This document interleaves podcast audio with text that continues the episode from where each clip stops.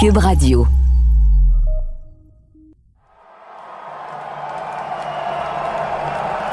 Grand Prix de Saint-Marin 1982 sur le circuit d'Imola. Didier Pironi vient de gagner la course devant Gilles Villeneuve. Les deux Ferrari sont aux deux premières places, à moins de 100 km de l'usine d'Enzo Ferrari. Normalement, l'ambiance devrait être à la fête dans l'équipe. Mais sur le podium, Gilles est en colère. En retrait, le visage fermé, il pose un regard noir sur son coéquipier Didier Pironi qui secoue la bouteille de champagne remise au vainqueur. Pour lui, c'est clair, on lui a volé cette victoire.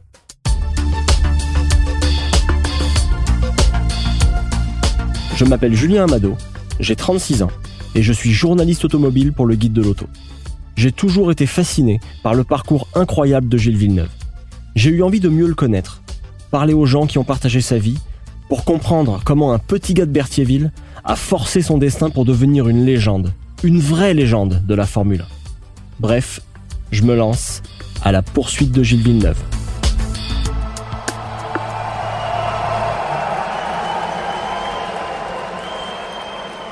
Septième épisode, la trahison et l'accident.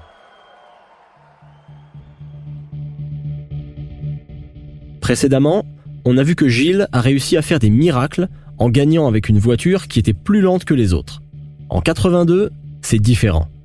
Sa Ferrari est capable de lui faire gagner le championnat. Sur papier, il a toutes les cartes en main pour devenir le premier pilote québécois, et même canadien, à remporter le championnat du monde de Formule 1. Mais encore une fois, les choses ne se dérouleront pas comme prévu. Au début de l'année 1982, les deux voitures les plus rapides sont la Renault et la Ferrari. Pour Gilles, c'est une très bonne nouvelle. Pourtant, son début de saison n'est pas très glorieux. Ces deux entités voulaient imposer une super licence aux pilotes. C'était un document qu'il devait absolument posséder s'il voulait courir. Le problème, c'est que ce document disait aussi que les pilotes seraient désormais liés à leurs écuries. Dans les faits, ils ne pourraient plus négocier directement leur contrat comme avant et pourraient même être échangés. Un système similaire à celui du soccer ou du hockey. Pour plusieurs pilotes, dont Gilles, c'était inacceptable. La première course de la saison débute donc avec une grève des pilotes. Avec Niki Loda et son équipier Didier Pironi, Gilles fait partie des frondeurs.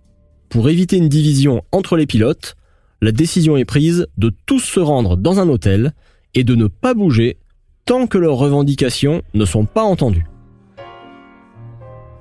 Les pilotes dorment tous ensemble, avec un esprit de fraternité qui s'installe dans l'hôtel. Gilles joue du piano, pendant que son équipier Didier Pironi fait des allers-retours entre l'hôtel et le circuit pour négocier avec les patrons des équipes et les dirigeants de la Formule 1.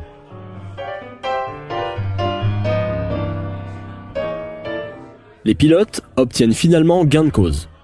La course peut enfin avoir lieu.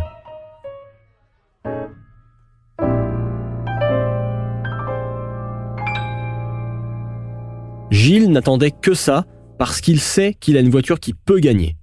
Sur papier, tout est là pour faire un bon début de saison. Mais encore une fois, ça ne va pas se passer comme prévu. Bon, fini la grève, le premier Grand Prix est lancé, à Kialami, en Afrique du Sud. Mais pour Gilles, c'est pas vraiment une réussite, parce qu'il abandonne à cause d'une panne de moteur. La course suivante, au Brésil, Gilles fait partie des pilotes les plus rapides. Mais il sort de la piste et abandonne. Deux semaines plus tard, à Long Beach, aux États-Unis, il termine troisième. Mais il est disqualifié à cause d'un aileron arrière qui n'est pas conforme. Donc, en arrivant à Imola pour la quatrième course de la saison, la situation n'est pas glorieuse. On est déjà au mois d'avril et Gilles n'a pas encore marqué un seul point. Et avant même qu'il ne prenne le départ, c'est une deuxième bataille politique qui va faire la une des journaux. Le torchon brûle entre les deux dirigeants de la Formule 1.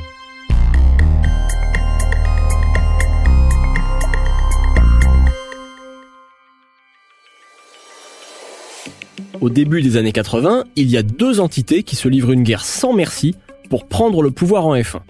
D'un côté, il y a la FISA, la Fédération internationale du sport automobile, et de l'autre, la FOCA, l'association des constructeurs automobiles, qui gère aussi les droits télévisuels. Et c'est dans ce contexte de guerre FISA-FOCA que se déroule le Grand Prix de San Marino 82 à Imola, tout près de l'usine Ferrari. En signe de protestation, certaines équipes, celles qui étaient membres de la FOCA, décident de boycotter la course. Il n'y a donc que 14 voitures au départ le dimanche, au lieu de 25 habituellement. Pour cette course, la bataille pour la victoire va donc se jouer entre Renault et Ferrari. Ça ne fait que 4 voitures capables de gagner, parce que les autres équipes en piste n'ont pas de voiture assez rapide. Retenez bien cette information, parce qu'elle est importante pour la suite.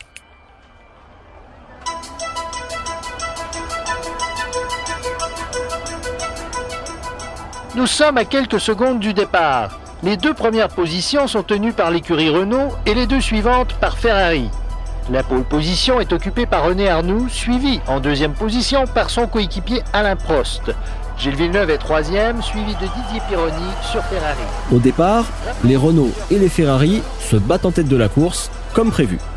Gilles et son équipier Didier Pironi se battent aussi entre eux. Et très vite, la Renault d'Alain Prost abandonne à cause d'un bris mécanique. Eh bien, Alain Prost est au stand. C'est l'abandon pour le pilote français. Pour Renault, il ne reste que la voiture de René Arnoux, qui pour l'instant est encore en tête de la course. Mais rien n'est joué. Aux deux tiers de la course, le moteur de René Arnoux explose. Il n'y a donc plus de voiture Renault en course. Pour Ferrari, c'est la situation idéale. Les deux voitures se retrouvent en tête, avec plus de 40 secondes d'avance sur le troisième. 15 tours de course ici à Imola. Gilles Villeneuve est en tête, suivi de son coéquipier Pironi. La stratégie de Ferrari est fort probablement de conserver les deux premières positions, étant largement en avance. À ce moment-là, Gilles est premier devant Didier Pironi et on est donc au dernier quart de la course. Ferrari a l'occasion de gagner à Imola, à domicile, en Italie et à moins de 100 km de l'usine. Pour Ferrari, il suffit de sécuriser ce très bon résultat. La logique voudrait donc de signaler au pilote qu'on fige les positions et de ralentir pour économiser l'essence. Bref, qu'on ramène les deux voitures à l'arrivée sans se doubler pour éviter un bris ou un incident. Pourtant, c'est pas du tout ça qui se passe, comme me l'a expliqué Jean-Louis Moncet, qui a couvert les Grands Prix de Formule 1 pendant plus de 40 ans. Ben, ce qui s'est passé, c'est que la faute je dirais, de tout cela commence par incomber à Marco Piccinini, le patron de la Scuderia, qui a passé le panneau slow, ralentissez, ce qui ne voulait rien dire, rien dire. Il fallait, euh, par exemple, expliquer sur ce panneau, attention, consommation d'essence, attention aux pneus, aux freins, peu importe. Slow, ça ne voulait rien dire. Il fallait à ce moment-là prendre la décision de mettre un panneau, un Villeneuve de Pironi ou un Pironi de Villeneuve. Et ça, Piccinini, qui était toujours un peu, vous savez, comme euh, les, cardinaux et les évêques euh, en train d'essayer de d'évoluer tranquillement, ne l'a pas fait. Et l'erreur est venue de là. Alors, ils avaient bien compris qu'ils seraient juste en consommation d'essence, parce que les turbos, c'était leur défaut. Surtout à Imola, où ça consommait énormément. Étant donné toutes les réaccélérations. Et quand on n'a pas essayé le panneau slow, Gilles s'est dit, bon, effectivement, on va lever le pied pour ralentir. Mais il a levé le pied, et à ce moment-là, il y a eu la bagarre, bon, formidable avec Didier, et puis après, au dernier moment, Didier est passé, et quand Didier est passé et que euh, Gilles a, voulu à son tour repasser devant pour prendre sa place, Didier ne l'a pas laissé repasser devant. Et là, la brouille, la colère définitive est venue de là. C'est parce que Gilles avait joué le jeu et d'après lui, Didier ne l'avait pas joué. Alors je ne vais pas excuser Didier Pironi, attention, hein, parce que ce jour-là, si on voulait chercher, on avait chez Ferrari toutes les données chronométriques, les tours par tour, etc., on saurait exactement si Gilles avait vraiment levé le pied, ce qu'il avait fait d'ailleurs, et, Didier n'avait pas vraiment respecté cette consigne slow.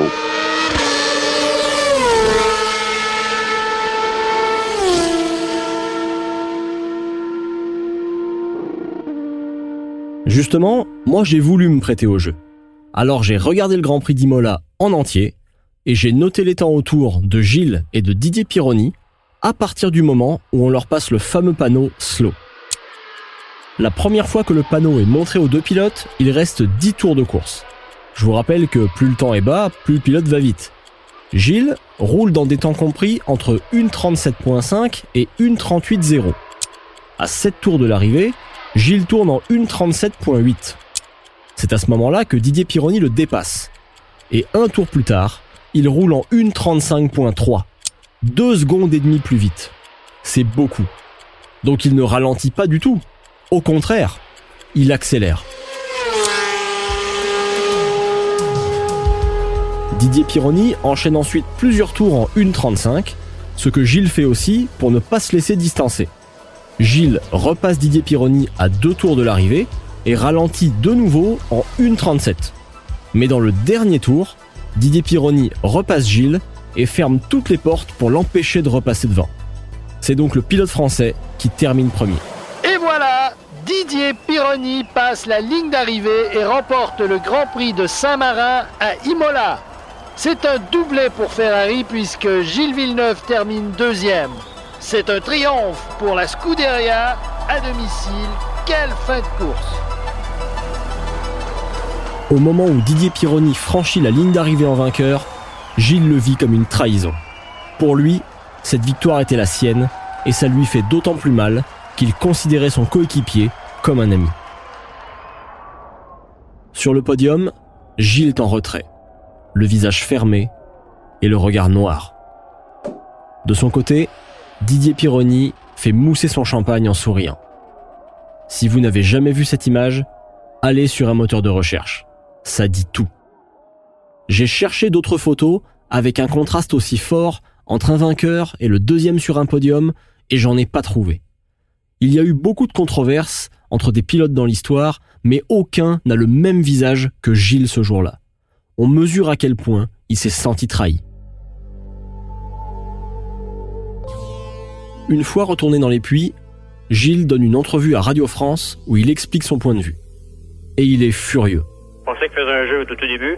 Alors même quand j'ai été premier encore avec Akato de la fin, Jean-Claude levé le pied, je pensais qu'il était pressé derrière. Pas du tout, il m'a passé en ligne droite, il a failli me taper en plus au freinage.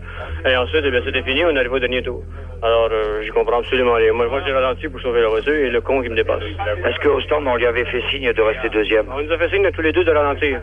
Bon, ralentir, ça veut tout dire, sachant qu'on ne doit jamais faire la bagarre ensemble. Didier Pironi, de son côté, estime avoir fait les choses dans les règles. Je ne comprends pas l'attitude de Gilles euh, euh, au sujet de cette course et au sujet de cette, euh, de cette fin de course surtout, parce que je- j'estime vraiment avoir, euh, avoir joué le jeu normalement et, et en fonction de ce qu'on me disait et en fonction de ce que je croyais bien de faire.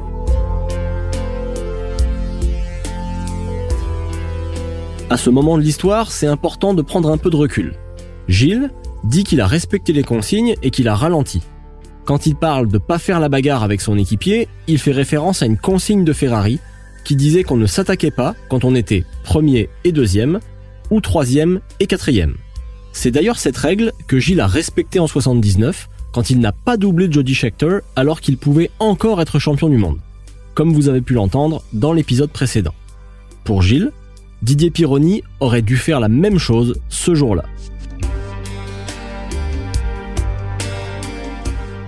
Donc si on regarde les faits, Gilles a bien ralenti et il a fait son possible pour préserver la voiture jusqu'à l'arrivée. De son côté, Didier Pironi a accéléré. Il a donc fait le contraire de ce qui était indiqué sur le panneau, montré par l'équipe Ferrari. J'aurais vraiment voulu demander à Didier Pironi comment les choses se sont passées ce jour-là et pourquoi il a agi comme il l'a fait. Mais il a eu un très gros accident quelques mois plus tard, au Grand Prix d'Allemagne 82. Il a failli être amputé des deux jambes et il n'a plus jamais couru en Formule 1. Comble du malheur, il a perdu la vie à bord d'un bateau de course en 1987. J'ai donc demandé une fois de plus au journaliste Jean-Louis Moncet ce qui, selon lui, a pu se passer dans la tête de Didier Pironi pendant la course d'Imola. Ça faisait combien de temps qu'ils étaient équipiers Depuis 1981, si je me souviens bien. Et Didier n'avait jamais gagné devant Gilles. Jamais. Il avait toujours été derrière. Et peut-être a-t-il pris euh, cette solution-là pour euh, essayer, pour une fois, de gagner une course euh, ou de se montrer meilleur que Gilles. Je ne le sais pas. Lui non plus, c'est son secret, il l'a emporté avec lui quand il s'est tué. Donc, euh, on n'a jamais su ça. Et euh, je pense que j'insiste sur le fait que toute la faute est venue de ce panneau slow qui voulait tout dire et rien dire. Il aurait mieux fait d'y avoir des consignes de course, point, et ça aurait été justice que de rendre à Villeneuve cette première place qu'il avait facilement joué et gagné au la main, mais bon, le sort en a décidé autrement.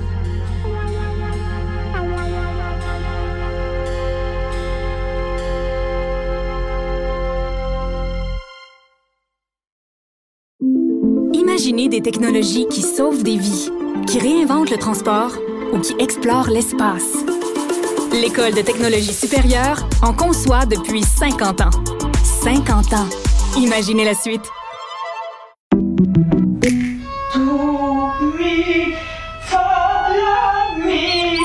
Votre maison, c'est un espace où vous pouvez être vous-même.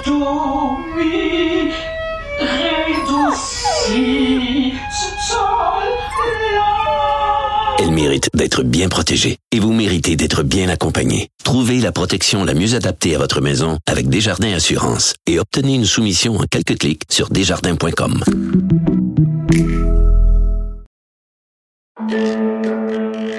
Vous vous demandez ce qui pousse votre voisin à croire qu'un groupe de pédophiles satanistes domine secrètement le monde? Ou pourquoi certaines de vos connaissances dénigrent toute campagne de vaccination? Peut-être même doutez-vous que le président Kennedy ait réellement été assassiné par un tireur solitaire? Vous n'êtes pas seul. Je m'appelle Alexandre Moranville-Ouellette et je vous invite à découvrir les secrets de ces théories du complot grâce au balado Ce n'est qu'une théorie, disponible sur Cube Radio et toute autre plateforme de balado. Ce n'est qu'une théorie est récipiendaire du prix de la meilleure série balado au Canadian Online Publishing Awards 2021, en plus d'avoir été nommé au Canadian Podcast Awards en 2022. Il y a beaucoup de choses qui ont été dites sur cette controverse, notamment sur Didier Pironi, qui n'a pas été épargné, surtout au Québec.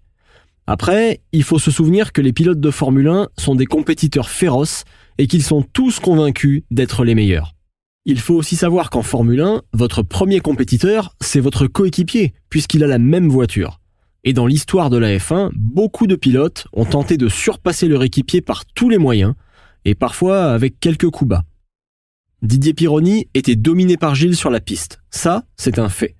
Et je me suis toujours demandé si le pilote français, voyant qu'il n'arrivait pas à battre Gilles sur la piste, avait tenté de l'entraîner sur un terrain plus psychologique pour le déstabiliser. Didier Pironi ne voulait probablement aucun mal à Gilles, mais il espérait peut-être que sa victoire à Imola lui donnerait un ascendant sur lui. C'est ce que j'ai demandé à Jean-Louis Moncet. Depuis le début de sa cohabitation avec Gilles, il savait qu'il était derrière Gilles. Les résultats le prouvent, même les résultats intermédiaires, et donc c'était compliqué pour lui. Je pense qu'il a saisi l'occasion parce qu'il se disait que peut-être il n'arriverait jamais à cela. Mais déstabiliser Gilles, il en fallait beaucoup. Hein. Donc je ne crois pas à cette solution-là. Évidemment qu'on a eu la dent dure, y compris en France aussi. Pourtant, on aimait beaucoup Didier. Mais, mais que voulez-vous? Gilles, c'était le chouchou. C'était celui qui nous avait régalé tout le temps.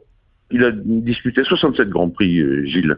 Si je me mets euh, devant mes notes, je peux vous raconter une anecdote, une petite histoire à chacun de ces Grands Prix. Il y a toujours eu un petit truc, un petit freinage magnifique, un virage très bien pris, une arrivée en contre-braquage total, des choses comme ça. Sur 67 Grands Prix, il y a eu 67 histoires de Villeneuve. Vous comprenez bien que Gilles, il était, pour beaucoup d'entre nous une, passion, quasiment. Il y avait les Grands Prix, il y avait Villeneuve. Voilà, c'est comme ça que je mettrai la situation en clair. Il y avait tout le monde, le Grand Prix, et puis il y avait Villeneuve à part.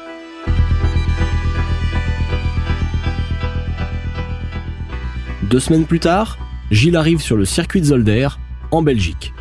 Sa femme Joanne n'est pas avec lui parce qu'elle est restée à Monaco pour la communion de leur fille Mélanie.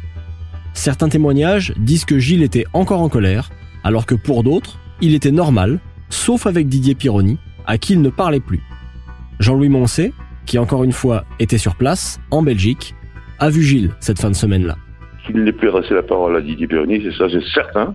Il avait décidé qu'il ne parlait plus. Et quand il décidait quelque chose, Gilles, on a une expression en France hein, qui dit euh, quand il l'a dans la tête, il l'a pas dans le talon. Donc ça, c'était sûr que c'était fini, terminé euh, à tout jamais.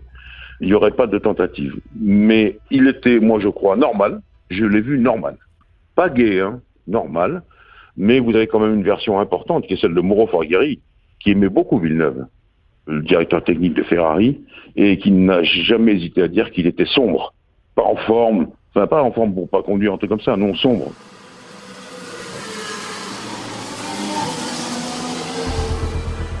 Le samedi, aux qualifications, les Ferrari ne sont pas très rapides et Gilles ne fait pas mieux que le huitième temps. Mais surtout, c'est la première fois de l'année que son équipier Pironi le devance.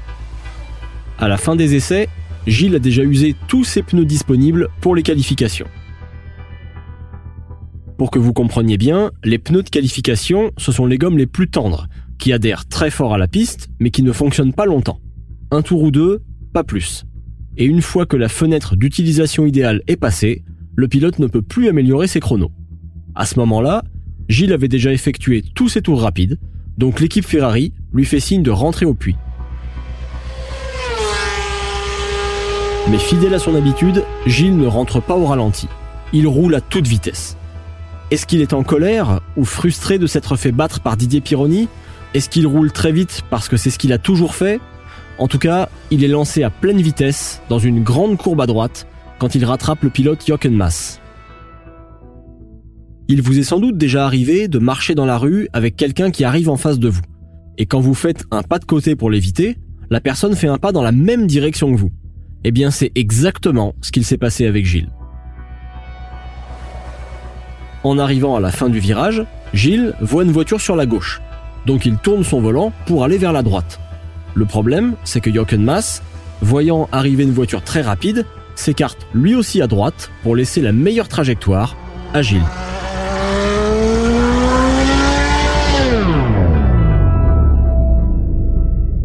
Et comme les deux pilotes prennent cette décision au même moment, Gilles ne peut rien faire pour éviter l'accident.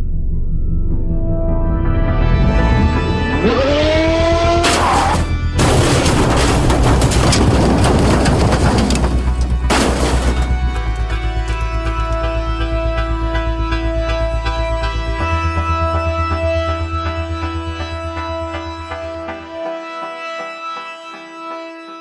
tout de suite, tout le monde comprend que c'est grave. Moi, j'ai vu des gens dans les stands éclater en sanglots. Éclater en sanglots, des photographes, des choses comme ça, parce qu'on a compris tout de suite quand on a vu le saut qu'il avait fait, on a compris que c'était fini.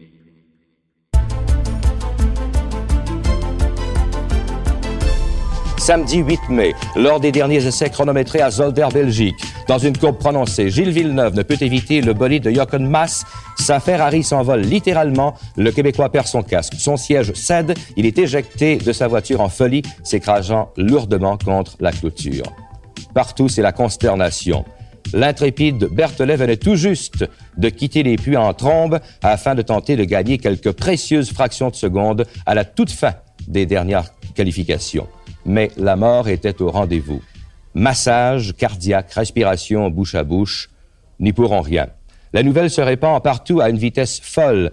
Johan, resté à Monaco, se précipite à Zolder grâce à un appareil mis à sa disposition par l'aéroclub de Monte-Carlo. Il est transporté à l'hôpital de Louvain. Son décès y sera constaté quelques heures plus tard. Le lundi soir, son corps arrive à Dorval, à bord d'un avion des forces armées canadiennes. Une foule de journalistes assiste à la descente du corps qui sera transporté à Berthierville, où il sera exposé. Dans la ville même qu'il a vu grandir, qui a assisté à ses premières armes en compétition. Non, non, c'était, ça a été terrible. Mais attendez, alors je vais vous faire une confidence. Moi, j'ai mis un an, une saison complète à me remettre de, sa mort. Une saison complète. Tellement ça avait été. C'était un copain, hein. Et donc, voilà, on, l'aimait pour tout ça. Il m'avait promis un truc formidable. On ira faire une cabane à sucre. C'est une chose qu'on n'a jamais pu faire. Qu'est-ce qu'on voulait faire On y, voilà, il avait disparu, mais c'est quasiment orphelin. Ça, c'est sûr que c'était vraiment, c'était vraiment très dur. Le Grand Prix été sombre d'un bout à l'autre aussi du week-end et après tout, on se souvenait encore de ça.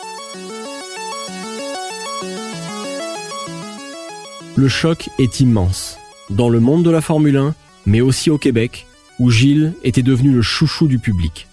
Toutes les personnes à qui j'ai parlé se souviennent précisément de ce qu'il faisait quand ils ont appris la nouvelle.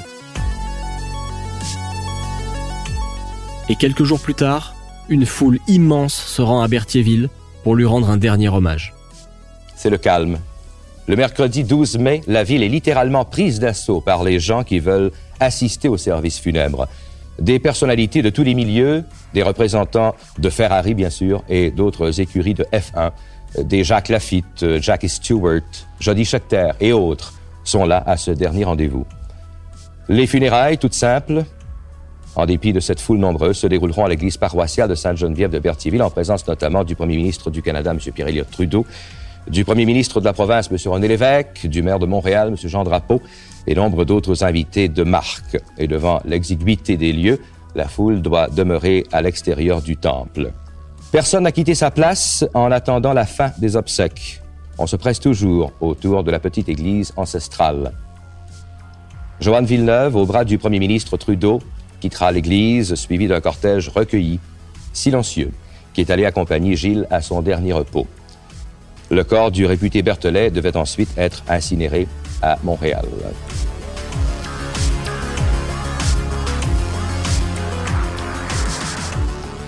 Pour ce balado, j'ai parlé à une douzaine de personnes. Et je dois dire que c'était très difficile pour moi de parler de la mort de Gilles avec ses proches.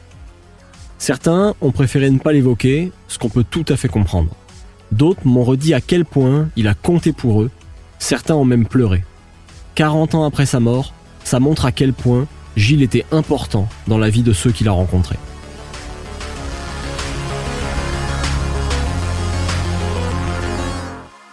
Mais la mort de Gilles, qui était un sportif connu dans le monde entier, était aussi devenu un événement politique. C'est le journaliste Régent Tremblay, qui était dans le stationnement le jour des funérailles, qui m'a expliqué pourquoi. J'ai une image que j'ai jamais oubliée. C'est drôle, c'est au funérailles de Gilles Villeneuve que j'ai perçu à quel point l'espèce de conflit euh, Québec-Canada, jusqu'où ça allait. Parce que René Lévesque était arrivé au funérailles, parce que les deux premiers ministres étaient là. René Lévesque était là. Puis il est arrivé avec des souliers Willoughby's, là, complet, cravate, mais pas sûr qu'il y avait une cravate. Alors que Pierre Elliott Trudeau est arrivé, l'air d'un grand seigneur. Et, à la fin des funérailles, Trudeau s'était littéralement garoché. Puis il avait accroché le bras de la veuve éplorée. Il avait sorti de l'église avec euh, Joanne Villeneuve accroché à son bras. Et l'image du père de la nation qui réconforte la veuve. Joanne Villeneuve au bras du premier ministre Trudeau. Ça a fait le tour du monde, ça. Et en tant que indépendantiste, séparatiste, nationaliste, j'étais en calvaise après René Lévesque de se laisser entuber comme ça. C'est drôle, hein? C'est ça les images que j'ai.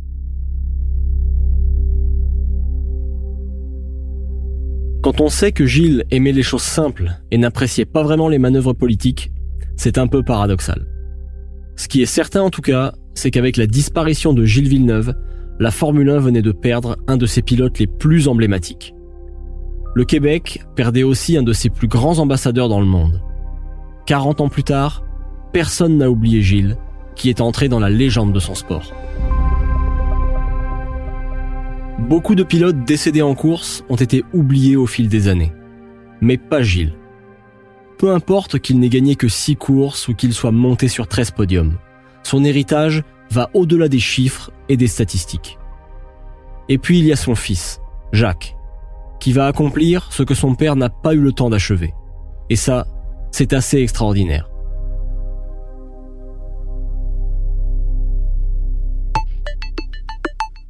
C'est unanime, Gilles Villeneuve est entré dans l'histoire de la Formule 1. Mais comment est-il devenu une légende?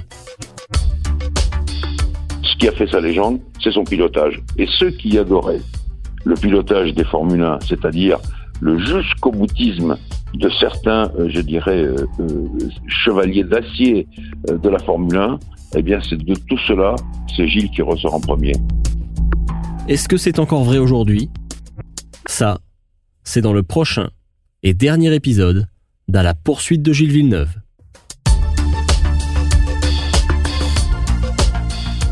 Je m'appelle Julien Amado, j'ai écrit et animé ce balado à la poursuite de Gilles Villeneuve. Dans cet épisode, vous avez pu entendre des archives originales de TVA, des archives de Radio France fournies par l'INA, et aussi une reconstitution maison du Grand Prix d'Imola faite par mon réalisateur Bastien. J'aimerais remercier Philippe Séguin au montage, Bastien Gagnon La France à la réalisation et avec qui j'ai fait le scénario, et bien sûr, toute l'équipe du Guide de l'Auto et de Cube Radio.